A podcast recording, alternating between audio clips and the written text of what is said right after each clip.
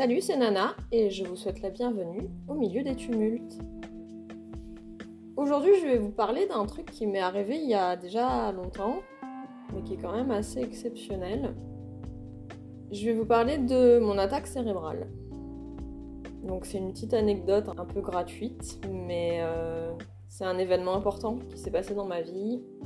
Et euh, c'est en plus un événement qui, je trouve, euh, reflète beaucoup de choses.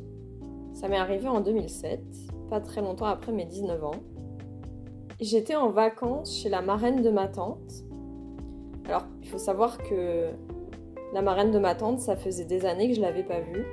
C'était quelqu'un avec qui je m'entendais très très bien. On continuait à communiquer par téléphone, par courrier, etc. Mais euh, ça faisait des, années que je l'avais pas vue pour des raisons familiales complexes. Toujours est-il que à mes 19 ans, euh, j'étais adulte, je m'assumais euh, moi-même et je prenais mes propres décisions. Donc je me suis dit, bah maintenant que j'en ai l'occasion, je vais retourner voir Manet. je l'appelle Manet. Manet à l'époque, elle était déjà âgée.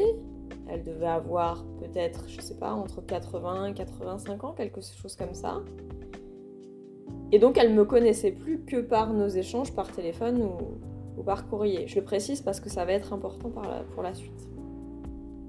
Il était prévu que je parte 5 jours. Je devais partir un mardi. Alors quand je dis partir, à l'époque j'étais déjà sur Dijon. Ma grand-mère et ma tante habitaient Paris et Mané habitait sur le bassin d'Arcachon. Il y avait un peu de route.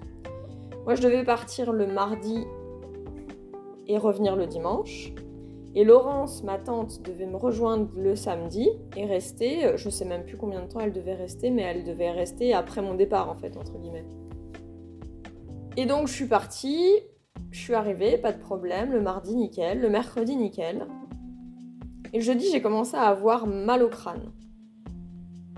C'était pas une migraine, c'était vraiment un mal de tête, somme toute assez normal. La seule chose qui était un peu chelou, c'est que malgré l'ibuprofène et le paracétamol, il voulait pas partir ce mal de tête.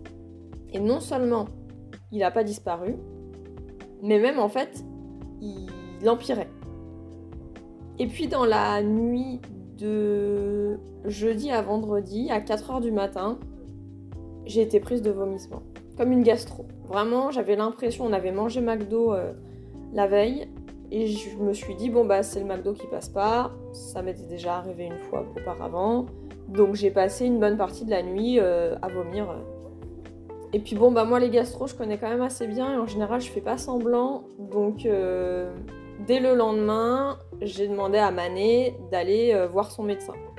Son médecin était en vacances. Donc, du coup, on a eu à la place bah, son, un médecin remplaçant, tout simplement qui a donc traité cette espèce de gastro, enfin rien à dire en, réalité.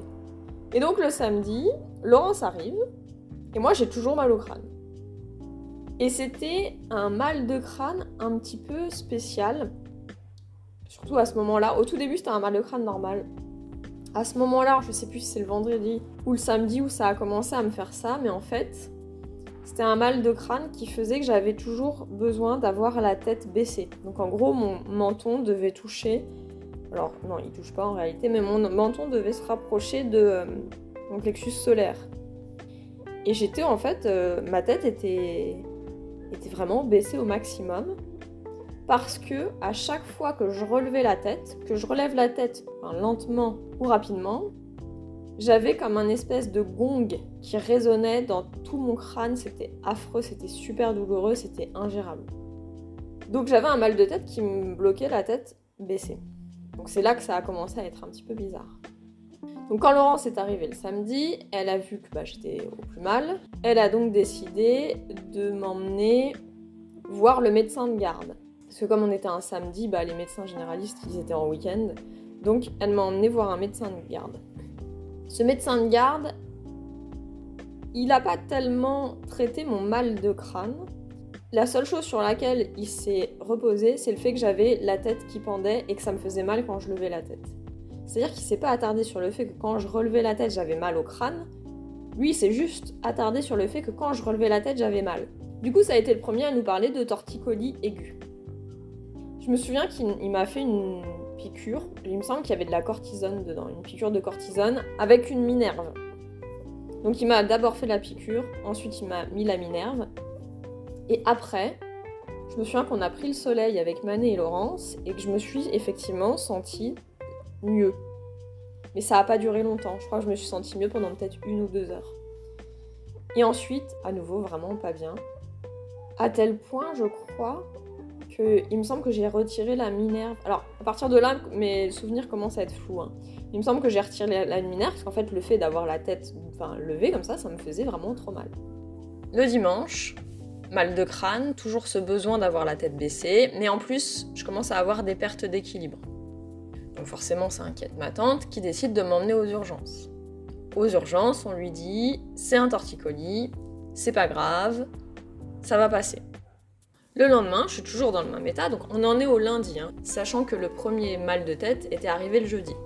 Le lundi, toujours dans un sale état, ma tante décide de m'emmener voir le médecin traitant de sa marraine, qui en l'occurrence était revenu de vacances. Le médecin traitant de Manet dit c'est un torticolis, c'est pas très grave, ça va passer. Donc il faut savoir que pendant tous ces jours-là, forcément j'avais un traitement contre le torticolis qui ne faisait rien, qui ne soulageait absolument rien, puisqu'en l'occurrence j'avais aucun problème à la nuque, le problème était dans la tête. Bref, le mardi j'étais toujours dans le même état, ma tante décide de me ramener aux urgences. Alors à ce moment-là, ma tante elle était déjà dans tous ses états. Elle était complètement perdue, elle savait pas quoi faire, elle savait très bien qu'il y avait un problème parce qu'elle me connaissait par cœur. S'il y a bien quelqu'un au monde qui me connaissait, c'était ma grand-mère et ma tante. Donc elle savait que c'était pas un torticolis, elle savait qu'il y avait un problème, sauf que personne ne l'écoutait, personne ne voulait entendre ma douleur. Et tous les professionnels auxquels elle avait affaire lui disaient tous la même chose, c'est un torticolis, c'est pas si grave que ça, ça va passer. Et là, je crois que ça a été le summum euh, le mardi. Parce que, euh, donc, on arrive aux urgences. Déjà, Mané, donc la marraine de Laurence, manque de faire un malaise, parce qu'elle aussi, en fait, elle, elle était dans un, dans un sale état. Je pense qu'on était trois à pas beaucoup dormir, en fait, hein, depuis, depuis des jours. Donc Mané manque de faire un malaise. Laurence lui dit alors par contre tu vas te calmer tout de suite. Moi je peux pas gérer deux personnes qui sont pas bien. Donc Mané se reprend. Et ma tante insiste. Je crois que c'est un scanner qu'elle demande. Elle demande un scanner, on lui répond que non, que c'est juste un torticolis, que le scanner va servir à rien. Et on lui dit même, l'urgentiste, il lui dit, il lui dit euh, le torticolis, ça empêche pas de marcher, il faut pas qu'elle s'écoute. Parce que donc moi à ce moment-là, je vous rappelle que j'avais des pertes d'équilibre, donc j'arrivais pas à marcher. Seule en tout cas. Donc en, gros, il lui explique que bah, je fabule, que je simule, quand il lui dit qu'il faut pas que je m'écoute, ben ça veut dire qu'il lui dit qu'en gros je suis une grosse chochotte et que en fait j'exagère quoi. Le problème il vient de moi. Malgré tout, ils acceptent quand même de faire une radio et une prise de sang. Bien entendu, la radio, la prise de sang ne montre rien d'anormal, donc ça confirme ce que disait l'urgentiste. Dans tous les cas, il me semble que le scanner aurait rien montré non plus. C'était du, du IRM que j'avais besoin. Et ça, bah, ma tante, elle pouvait pas le savoir. L'urgentiste, il aurait pu éventuellement le savoir, mais apparemment, il s'en foutait. Et il faut savoir, j'ai oublié de préciser aussi, je vous ai parlé du mal de crâne, de la tête baissée et de la perte d'équilibre. Ça faisait déjà aussi à ce moment-là plusieurs jours que je refusais de manger. Et ça, je m'en souviens très bien que à chaque fois que Mané ou Laurence me proposaient quelque chose à manger, je disais Ah non, c'est gras, non, non, j'en veux pas, c'est trop gras, c'est trop gras. Je ne sais pas pourquoi j'ai eu cette impression-là. J'ai jamais eu d'explication, j'ai jamais compris moi-même ce que je ressentais à ce moment-là. Elle pouvait me proposer ce qu'elle voulait. Je disais ah non c'est gras, c'est gras. Elle me proposait du jambon, je disais non c'est gras, j'en veux pas. Elle me proposait un yaourt nature sans sucre, je disais non c'est gras, j'en veux pas. À tel point que Laurence à un moment a pensé que je faisais une crise d'anorexie parce que bah, c'est quelque chose qu'elle maîtrisait pas à cette époque-là et que c'était la seule chose qu'elle comprenait. Euh, enfin, qui lui faisait penser à, ce fait que je répétais tout le temps c'est gras, c'est gras. Et la seule chose que j'acceptais de manger, c'était des fraises. Parce que les fraises, c'est mon fruit préféré. Et apparemment, même quand je suis en train de mourir, ben, ça. c'est toujours une valeur sûre, les fraises. Si jamais je vais pas bien et que je refuse de manger, filez-moi des fraises, ok? Du coup, je me souviens parce que C'était la seule chose que j'appréciais de manger et que j'acceptais de manger. Du coup, euh, Laurence s'arrêtait pas d'en acheter et Mané me les préparait. Elle me les préparait, elle me les coupait en tout petits morceaux. Enfin, de toute manière, elles ont été parfaites. euh. Enfin, vraiment, Laurence m'a sauvé la vie, réellement, à ce moment-là. Et il faut savoir d'ailleurs que euh, Mané et Laurence n'étaient pas bien du tout. Mais ma grand-mère était pas bien du tout non plus, encore, moins, parce qu'elle pouvait même pas venir, elle était plus déjà en état de voyager à ce moment-là.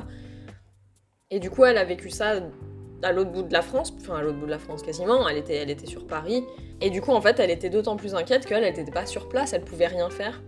Et d'ailleurs, très rapidement, en fait, elle, elle s'est trouvée une occupation, euh, je pense, qui lui était vitale à ce moment-là, pour euh, se sentir utile. Parce que je pense que ce qui a été le plus difficile pour elle à ce moment-là, ça a été de se dire mais moi je ne peux rien faire, je suis loin, je peux rien faire, je peux pas être là pour ma petite fille.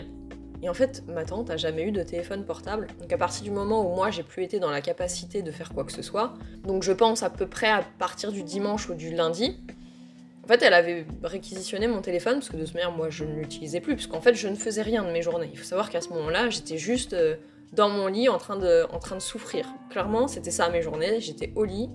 Quand j'arrivais à m'endormir, bah, je dormais. Et sinon j'étais juste en train de souffrir. Et donc Laurence avait réquisitionné mon téléphone portable ben, pour rester en fait constamment en lien avec mon père et ma grand-mère, pour euh, à la fois leur donner des nouvelles, à la fois prendre leur avis aussi pour savoir quoi faire, parce qu'à un moment elle était juste perdue, euh, la pauvre. Et donc du coup forcément, elle voyait aussi par la même occasion que je recevais des messages, parce que j'avais tous mes amis qui étaient morts d'inquiétude parce que j'avais arrêté du jour au lendemain de leur parler en fait. Et donc rapidement, ma grand-mère s'est trouvée euh, bah, une façon de se sentir utile. Elle a été le, elle a été le lien entre Laurence, qui clairement pouvait pas tenir tout le monde au courant, et euh, tous mes amis, tous mes amis proches. Je sais qu'à ce moment-là, ils ont énormément échangé avec, euh, ma grand-mère. Ils, ont, été souvent au téléphone avec elle. bah, pour avoir de mes nouvelles parce que au début eux s'inquiétaient parce que juste je répondais pas donc ils s'inquiétaient entre eux et à partir du moment où Laurence a vu que bah oui il y avait plusieurs personnes qui essayaient de me contacter qui s'inquiétaient bah en fait ma grand-mère du coup a fait le lien et donc en fait Laurence appelait ma grand-mère et ma grand-mère elle donnait les nouvelles qu'elle avait à tout mon entourage et je me souviens d'une fois où euh, j'étais au lit en train de bah, mourir quoi presque au sens euh, littéral, hein, du coup. Mais non, mais j'étais juste vraiment, vraiment pas bien. Je me souviens d'une fois où j'étais couchée sur mon lit et mon lit donnait. Enfin, ma tête était face à la porte qui donnait dans le salon. Et je me souviens de voir justement Laurence au téléphone avec mon téléphone portable, avec mon père. Je me souviens de la voir en larmes. Parce que, bah. Voilà, elle était, encore une fois, elle était perdue, elle était, elle aussi, elle était au bout de sa vie à ce moment-là. Elle savait pas quoi faire, elle était inquiète comme je pense elle avait jamais été inquiète de sa vie. Et je me souviens de la, de en fait, moi, j'ai toujours détesté voir ma tante pleurer. Et je me souviens, alors que moi, j'étais, mais vraiment, mais à l'article de la mort, je lui avoir dit Mais Laurence, mais t'inquiète, pleure pas, ça va aller. et c'est un des rares souvenirs que j'ai de cette période-là. Et je me souviens qu'elle me l'avait raconté après, elle me disait, elle me disait mais toi mon cœur, euh, t'étais, t'étais tellement pas bien et tu me disais mais ça va aller, ça va aller, t'étais trop mignonne et tout. Et je lui ai dit après coup, bon j'avance un peu, hein, mais enfin vous entendez bien que je suis vivante donc vous vous doutez de la fin, mais je lui ai dit après coup, je lui ai dit tu sais Laurence, euh, t'as l'impression d'être quelqu'un de faible. Mais euh, j'ai dit, tu vois, ce que t'as vécu quand moi j'avais mon attaque cérébrale, j'ai dit, bah, si je devais le revivre, je préfère être à la place à laquelle j'ai été moi qu'à la place à laquelle t'as été toi parce que je dis ce que t'as vécu c'est vraiment enfin je m'imagine pas à sa place en fait. L'inquiétude tout ce qu'elle a dû enfin bref. Je m'égare un petit peu. Mais euh, tout ça pour dire que on en est où? On en est le mercredi le lendemain moi toujours dans le même état et en plus de tout ce que je vous ai déjà dit, c'est-à-dire le mal de tête, la tête penchée, la perte d'équilibre et le fait que je mangeais pas, et ça se trouve, en plus, j'étais peut-être même pas cohérente, hein, j'en sais rien. Mais à partir du mercredi, j'ai commencé à faire des malaises euh, de catatonie, en fait. Donc en gros, je me souviens d'une fois où en fait j'étais à poil, je sais pas pourquoi j'étais à poil, et où en fait je me souviens qu'avec Laurence, on était allé jusqu'aux toilettes. Donc sans doute que je lui ai dit que j'avais envie de faire pipi, j'en sais rien. Mais je me souviens, parce que je me souviens très bien, tanguer. Parce que Laurence, elle faisait 1m50. Moi, j'en fais 15 de plus, un peu moins de 15. Et du coup, la pauvre, en fait, elle titubait sous mon poids. Je me souviens qu'on avait du mal, on a eu du mal à aller jusqu'aux toilettes. Et apparemment, une fois qu'on est allé aux toilettes, j'ai fait une crise de catatonie, c'est-à-dire en fait, je suis tombée par terre. Euh, bah, sans doute que Laurence a pas réussi à me. Elle a sans doute loupé un, mouvement, quoi. Et euh, apparemment, j'avais les yeux grands ouverts, fixes, c'est-à-dire je clignais pas des yeux. Je regardais droit dans le vide et j'avais aucune réaction. Et j'avais en il y a eu une fois apparemment où j'avais la jambe droite euh, bah, droite justement et le bras droit aussi en l'air droit. Et je regardais dans le vide et Laurence apparemment me donnait des claques et j'avais zéro réaction aux claques qu'elle me donnait. Donc euh, bah j'appelle ça des crises de catatonie je sais pas si c'est ça mais en tout cas euh, ça devait être vraiment très très flippant. Du coup Laurence a appelé le médecin traitant de Manet et je sais même pas s'il est venu. Je crois qu'il est venu, il me semble. Le mercredi, je crois que du coup, il nous avait fait une visite à domicile, mais là, encore une fois, je, je sais pas du tout. Toujours est-il que il s'est rien passé de particulier, quoi. Et le jeudi, donc, à savoir donc que le jeudi, ça faisait donc 7 jours depuis le premier mal de crâne. Bah, en fait, depuis le début du mal de crâne qui n'a jamais fini, en fait, entre guillemets. Et donc, j'ai continué à faire des malaises. Euh, des crises de catatonie, encore une fois, peut-être que je me trompe, dites-le moi hein, si jamais je pas le bon terme. Et je pense que là, je sais pas comment ça s'est passé. Je sais pas si c'est Laurence qui était à bout ou si c'est le médecin qui a fini par comprendre que non, il y avait vraiment un problème. Je sais juste que Laurence, ça faisait une semaine qu'elle me lâchait pas et qu'elle lâchait pas euh, le fait qu'il y avait un problème. Elle le savait, elle le savait au plus profond d'elle-même et que malgré tout ce que les médecins disaient, elle savait mieux qu'eux, en fait.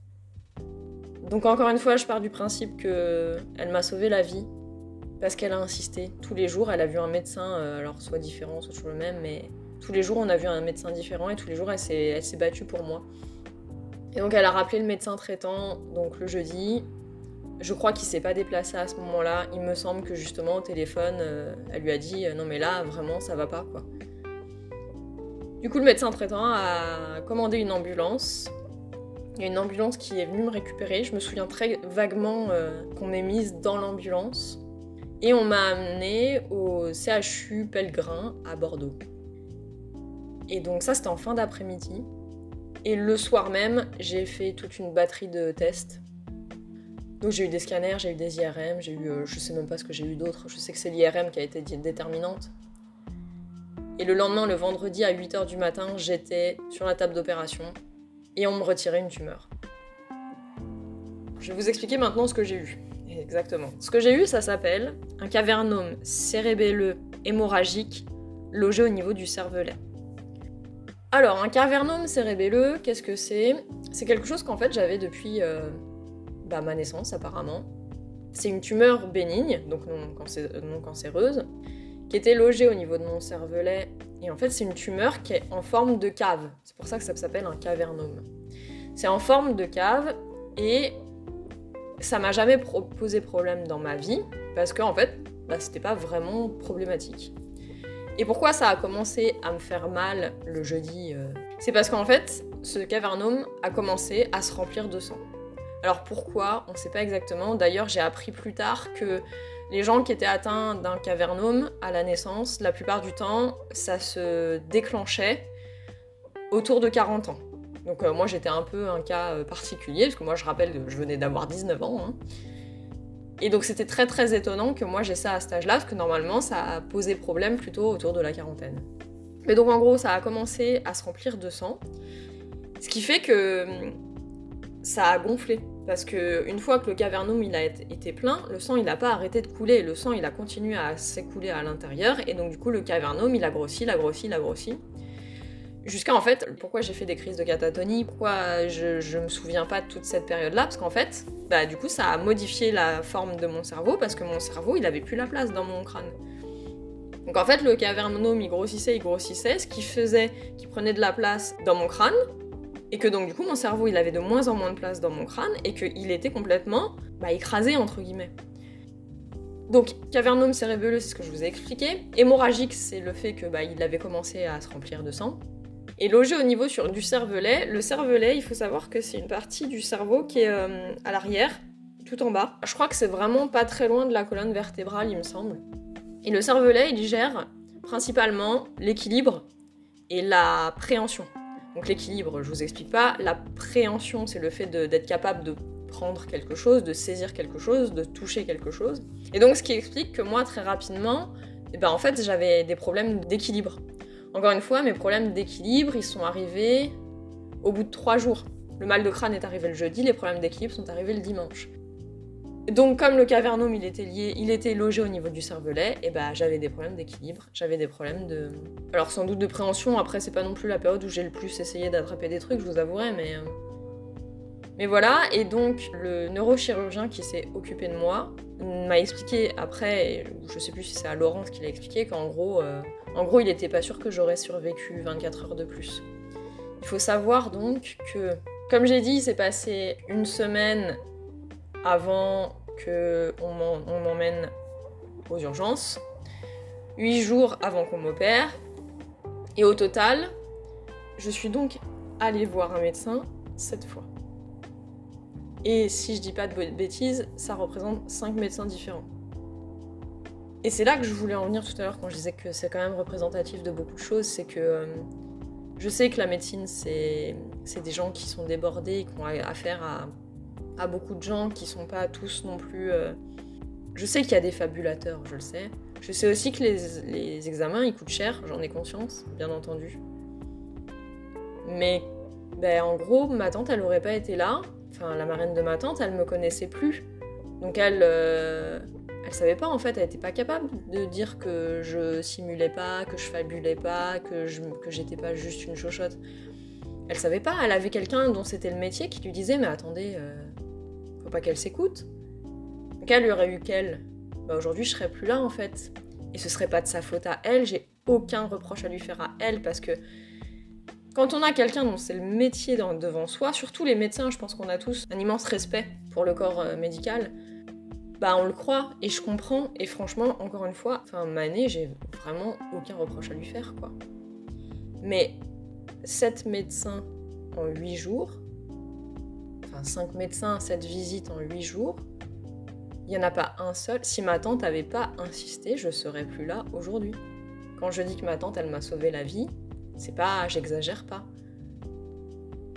Et des fois, en fait, je comprends qu'il y a des gens qui exagèrent pour profiter du système. Mais des fois, je pense aussi qu'il y a des professionnels qui sont, alors peut-être fatigués, peut-être à raison, hein, c'est pas ça que je dis. Mais que des fois, il faut aussi savoir écouter les gens. Et en l'occurrence, quand je vous dis que quand je lève la tête, ça me fait un gong dans la tête, à aucun moment j'ai dit que ça me faisait mal au cou, à aucun moment. La seule chose qui, était, qui faisait penser à un torticolis, c'était le fait que je pouvais pas lever la tête. Mais en fait, j'avais pas du tout mal au cou, moi. Tout ça pour dire que donc je me suis fait opérer. Donc l'opération a été assez simple. Enfin, le concept est, c'est juste une tumeur qu'il faut retirer en fait. Alors je dis pas que l'opération a été simple, j'en sais rien ça, parce que bon, en plus le cerveau c'est pas le truc le plus simple à opérer. Mais en tout cas, euh, le concept, c'était vraiment, il fallait juste retirer le cavernome. Ils ont retiré le cavernome, ils l'ont envoyé en examen et bon, il n'y avait rien, rien de particulier, quoi. Ensuite, j'étais en soins intensifs. Euh, je me souviens euh, que il y avait quelqu'un en soins intensifs. Donc, en soins intensifs, ceux qui savent pas, on est dans le coltard parce qu'on est en train de se réveiller de la de l'anesthésie générale. Moi, en l'occurrence, je sais pas combien de temps je suis restée sur le bloc, mais je pense que j'ai été longtemps et donc j'ai mis beaucoup de temps à sortir, euh, enfin à me réveiller en fait. Et je me souviens que j'étais complètement dans le coltard, mais que de temps en temps je me réveillais et dans la salle de soins intensifs en même temps que moi, il y avait un monsieur qui, parlait anglais. Et personne comprenait ce qu'il voulait, mais surtout, en fait, ils n'arrivaient pas à lui faire comprendre ce que eux ils voulaient, parce qu'en fait, ils voulaient lui faire avaler un cachet, quoi. Et je me souviens que je hurlais, euh, je hurlais les mots en anglais, du coup, pour les aider, et j'entendais qu'ils m'écoutaient. Bref, c'était assez drôle. Et je me souviens aussi d'avoir souvent euh, crié euh, J'ai soif, j'ai soif. Et en fait, ils n'ont pas le droit de nous donner à boire. La seule chose qu'ils ont le droit de faire, c'est de nous mettre un coton imbibé d'eau dans la bouche. Mais en fait, il y a trop de risques de vomissement et donc d'étouffement après l'anesthésie. Donc, on n'a pas le droit de boire. Et pourtant, l'anesthésie cause une sensation de soif intense. Je me souviens, ça c'était un peu la torture. Parce que du coup, bah, j'arrêtais pas de dire à boire, à boire, et personne pouvait me donner à boire en l'occurrence. Et du coup, on m'a pas donné à boire pendant plus de 24 heures. Je me souviens, ouais, c'était. Plus ça allait, plus c'était compliqué. Donc ça c'était le vendredi pour rappel. Le samedi on m'a retiré deux perfusions et on m'a transféré au service de neurochirurgie. Donc ça veut dire que j'étais plus aux soins intensifs. J'étais dans une euh, chambre seule d'ailleurs. Souvent ma porte était ouverte. Et euh, de l'autre côté du couloir, il y avait une dame qui était euh, apparemment là. Alors je sais pas si c'était de longue durée ou qu'elle venait souvent, mais elle était là souvent et c'était une, personne qui, qui était neurodéfaillante d'une façon ou d'une autre, je ne sais pas laquelle. Toujours est-il que à peu près toutes les 5 minutes, elle hurlait, elle disait Petit papa Noël. Et euh, je me suis attachée à cette dame alors qu'on a eu que ça comme échange. Mais pendant les, quelques jours que j'ai passés euh, dans, le, dans le service neurochir, euh, bah ouais, c'était un petit peu ma, mon occupation de la journée. Et alors du coup, c'était compliqué parce que bah forcément, une fois que je suis retournée au, au service de neurochir, j'étais consciente, entre guillemets, à nouveau, à nouveau vivante. Sauf que je pouvais rien faire parce que on m'avait quand même. Alors déjà, il y avait eu compression du cerveau pendant plusieurs jours et en plus on m'avait opéré du, cerveau derrière. Donc euh, au niveau de mes capacités cognitives, bah, elles, n'étaient pas toutes là. Donc euh, par exemple, j'avais du mal à hum, trouver mes mots. J'avais du mal à, faire des phrases complètes parce que bah, les mots ils venaient pas tout le temps. Et euh, je voyais flou, et j'avais toujours un problème d'équilibre, je pouvais pas marcher, et je voyais flou surtout. Donc euh, moi qui aime beaucoup lire, bah, je pouvais pas lire. Alors très rapidement quand même, bon déjà ça a été de mieux en mieux, puis très rapidement Laurence m'a acheté des, livres euh, qui étaient écrits gros, donc j'ai pu quand même au, moins m'occuper. C'est pareil, je pouvais pas non plus, moi qui aime beaucoup écrire, je pouvais pas écrire, parce que c'est pareil, quand on voit flou on peut pas écrire, et je pouvais pas utiliser mon ordinateur portable, parce que, bah pareil, je voyais flou. D'ailleurs, j'ai pas récupéré mon téléphone avant de repartir de, là-bas parce que bah, Laurence, elle, avait trop de gens à prévenir, donc elle gardait mon téléphone pour être toujours en contact, vu qu'elle n'avait pas de téléphone portable, pour être toujours en contact avec quelqu'un. Le dimanche, on m'a fait une IRM de contrôle pour s'assurer que tout allait bien. On m'a retiré la sonde urinaire et on m'a retiré la dernière perfusion. Alors ça fait mal de retirer une sonde urinaire, pour ceux qui ne le savent pas. C'est très rapide, mais c'est très douloureux. C'est aussi le premier moment où je me suis mise debout, mais pas toute seule. C'était toujours fou à ce moment-là et j'avais des vertiges aussi. Et donc l'équilibre était toujours pas revenu au, moment du dimanche. Donc dimanche on était quand même 48 heures après l'opération. Et donc bah clairement j'étais pas, pas au top.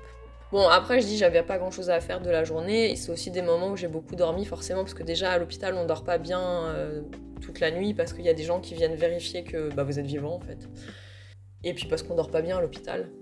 Donc, malgré tout, c'est quand même euh, des jours où j'ai fait pas mal de micro-siestes. Le lundi, j'ai réussi à me mettre debout toute seule. J'ai pu prendre ma première douche toute seule. Alors, pas debout, j'étais assise. Euh, mais j'ai pu prendre ma première douche toute seule. Et Laurence m'a descendu en bas de l'hôpital en chaise roulante, donc j'ai pu avoir un peu d'air frais, c'était assez agréable. Il faut savoir que je me suis très très bien entendue avec tout le personnel du service neurochir. L'infirmière en chef, elle était génialissime. Euh, les autres infirmières, elles étaient trop cool aussi, les aides-soignants aussi. Il faut savoir que j'avais 19 ans et à cette époque-là, j'étais encore quelqu'un de très pudique et euh, j'ai tout perdu à l'hôpital parce que en fait, on se rend pas compte, mais euh, mon ordre de priorité n'était pas le même là-bas. Donc j'avais aucune pudeur. Je me souviens d'une fois où, où je devais me changer pour me mettre en pyjama et la porte était ouverte et j'étais pas encore. Alors c'était un moment où j'avais déjà commencé à me mettre debout toute seule, etc. J'étais capable d'y aller, mais je m'en foutais en fait. La porte était ouverte, je me suis foutue à poil, je me suis rhabillée et je me souviens qu'il y a une aide-soignante justement qui est passée devant la porte, qui m'a vue en fait à poil et qui m'a dit ah bah je vais vous fermer la porte et je lui dis mais si vous saviez mais j'avais un peu le minou à l'air tout le temps en fait quand j'étais aux urgences. Il y a quelqu'un qui m'a retiré une sonde de. Et aussi, euh, tous les premiers jours, on m'a lavé. Enfin, je veux dire, euh, les, premières, les premiers jours, c'est quelqu'un qui me lavait aux gants dans mon lit.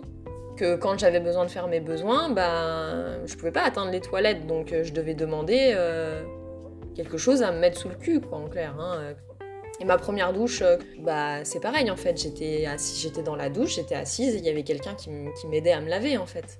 Donc la pudeur en fait, elle passe, euh, elle est totalement au placard. Moi, j'avais plus aucune pudeur à ce moment-là. C'est pareil, on a l'impression que euh, aujourd'hui, on me dirait, oui, qu'est-ce qui te manquerait le plus bah, ce serait mon PC. Mais en fait, clairement, mon PC, je l'ai même pas réclamé quand j'ai, c'est Laurence qui a fini par me le ramener. Et le téléphone, un jour, elle m'a dit Je suis désolée, je te le rends pas tout de suite, j'en ai encore besoin. Je lui ai dit Oh, mais tu sais quoi, mais garde-le, j'en ai pas besoin en fait. Moi, ce que je voulais, à partir du moment où j'ai commencé à vraiment être bien, ce que je voulais, c'était une brosse à dents. Ça a été la première priorité. Laurence, elle m'a demandé qu'est-ce que tu veux. Je lui ai dit une brosse à dents. Parce que j'avais un truc en coton pour pouvoir me laver les dents, c'était insupportable. Et en fait, la chose, je me souviens, la chose qui m'a le plus manqué, ça a été de pouvoir me laver les cheveux.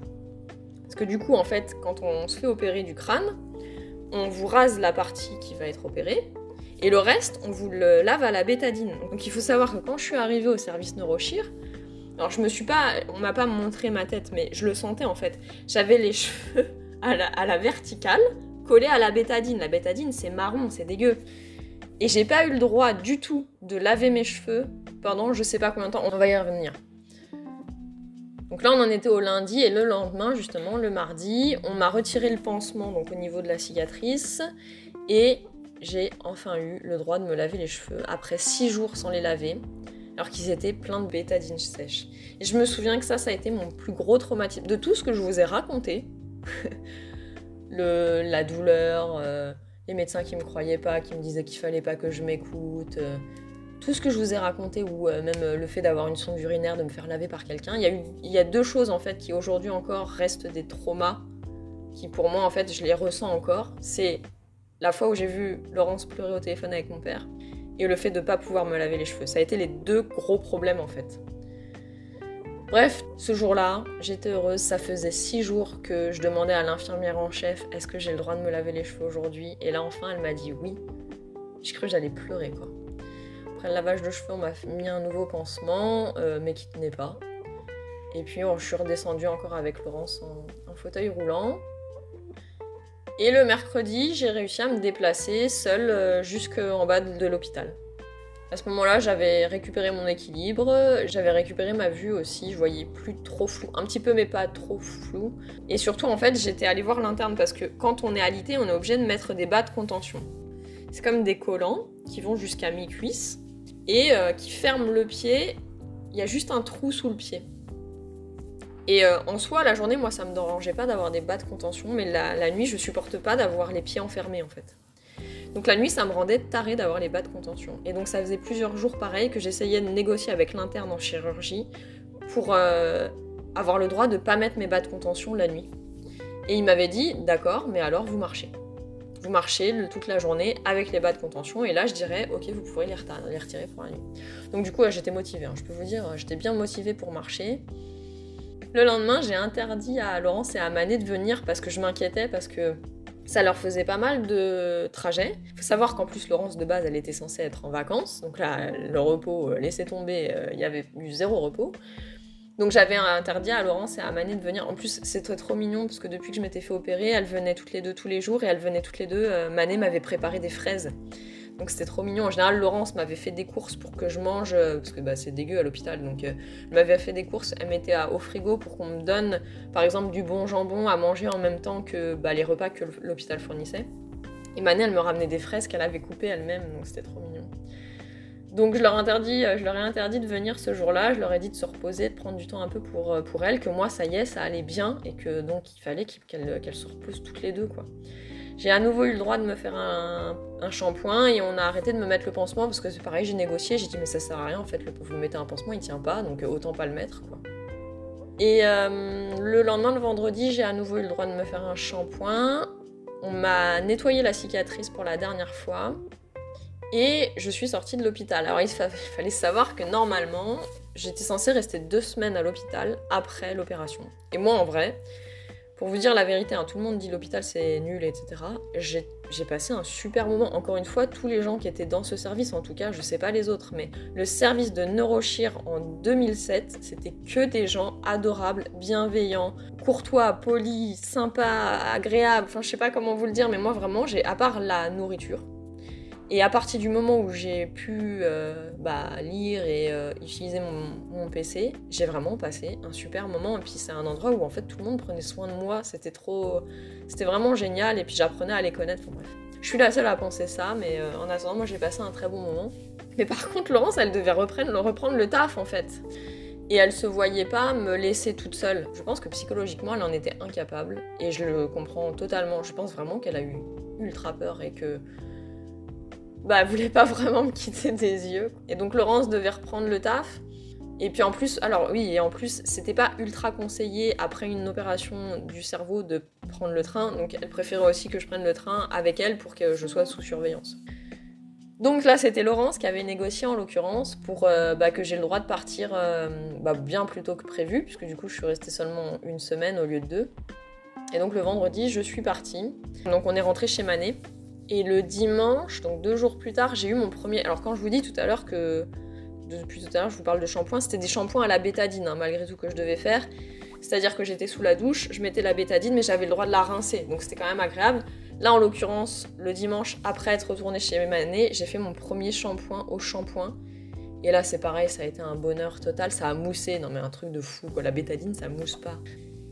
Donc ça, c'était le dimanche. Et euh, le lundi, on est retourné chez le médecin traitant de euh, Manet pour qu'il me retire les points de suture. Parce que c'était pas des points qui, qui tombaient tout seuls, donc il me les a retirés et euh, bah, il a vérifié l'état de la cicatrice, quoi. Il m'a prescrit une crème antiseptique qu'il fallait que j'applique deux fois par jour. Et on est rentré à Paris, Laurence et moi. Donc en gros, je devais passer cinq jours là-bas, j'ai passé trois semaines.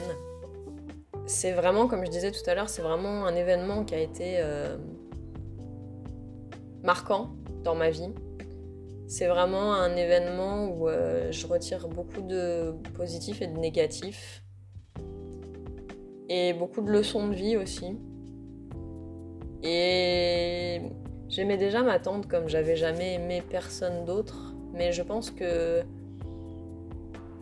ce qu'elle a fait pour moi à, ce moment-là, c'est quelque chose que jamais personne en fait. Euh, enfin, je sais pas comment le dire, mais encore une fois, elle m'a sauvé la vie et euh, je lui étais déjà beaucoup reconnaissante pour beaucoup de choses avant. Mais ça, euh, ça encore, enfin, encore plus fort. Enfin, non, pas vraiment, mais. Mais en tout cas, c'est fort ce que j'ai vécu, c'est fort ce qu'on a vécu, elle et moi. Et euh, ça me fait des choses à raconter. Et euh, c'est assez drôle parce que quand j'ai eu le droit à nouveau, donc j'étais encore à l'hôpital et quand j'ai eu euh, le droit à nouveau de, de lire, j'ai lu un livre dans lequel euh, j'ai retrouvé le terme cavernome. Alors que bah, c'est, alors soit c'est un terme que j'avais jamais entendu avant, soit juste j'y prêtais pas attention très certainement, mais en tout cas depuis je l'ai plus jamais revu ce terme-là dans n'importe quel livre sur internet ou je jamais de ma vie. Et j'avais trouvé ça fort que, en lisant un livre à l'hôpital, euh, je tombe sur un personnage qui euh, avait exactement la même chose, assez rare que moi, mais qui en l'occurrence du coup était décédé. Ça a été ça aussi, ça a été très très fort. Euh. Ça m'a percuté en fait. Ça m'a vraiment percuté parce que le personnage a un cavernome et, et en décède en fait. Et après ça, du coup, pendant l'été, alors il faut savoir que tout ça, ça m'a coûté 5 kilos. Mais bon, je les ai récupérés assez rapidement. Le fait de voir flou, euh, déjà à la fin de mon séjour à l'hôpital, ça allait déjà mieux, l'équilibre aussi. La perte de vocabulaire, enfin la difficulté à prononcer des phrases complètes, correctes, elle est restée quelques mois, mais bah, tout est rentré dans l'ordre au final.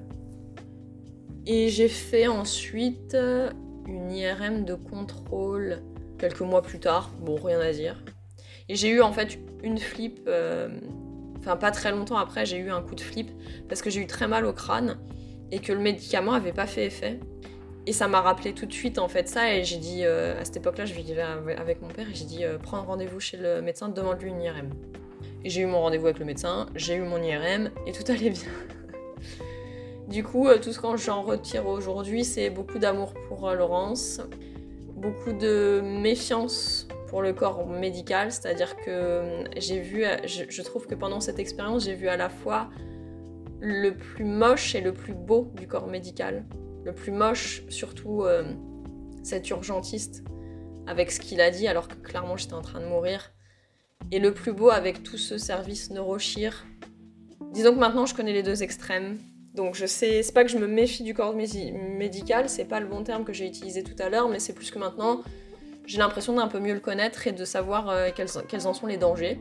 Et au final, Laurence, dans l'été, a envoyé une caisse de bouteilles de champagne au médecin traitant qui a été, même si je l'avais vu plusieurs fois avant, qui a été celui qui a finalement décidé de m'envoyer aux urgences. Et elle a envoyé aussi une caisse de, champagne euh, avec une lettre de remerciement au service neurochir aussi euh, du CHU Pellegrin à Bordeaux pour les remercier de m'avoir sauvé la vie. Et mamie a tenu tout le monde au courant euh, pendant que moi je pouvais pas les tenir au courant et beaucoup d'amour aussi pour elle, pour ce qu'elle a dû endurer aussi parce que c'est pas facile de se retrouver dans une situation de rien pouvoir faire. Je le sais très bien. Aujourd'hui, j'en retire que du positif. En plus, ma cicatrice, elle est juste trop classe, magnifique. Euh, il n'y a pas très longtemps, je me suis fait aborder dans la rue d'ailleurs, euh, parce qu'on m'a dit, dis donc, elle est, elle est belle votre cicatrice. Et j'en suis trop fière et je suis trop contente. Donc euh, voilà.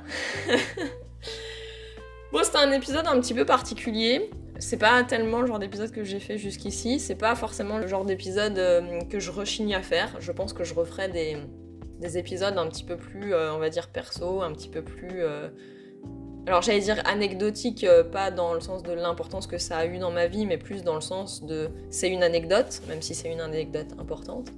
Donc ça m'arrivera sans doute à l'avenir. Si jamais il vous a arrivé un truc un peu similaire, ou si vous avez eu ouais, des déboires avec, avec un médecin qui voulait pas vous croire éventuellement, ça m'intéresse aussi, n'hésitez pas à me le dire. Et puis en attendant, je vous remercie de m'avoir écouté, j'espère que ça vous a intéressé. Et bah je vous dis euh, bah à bientôt. Salut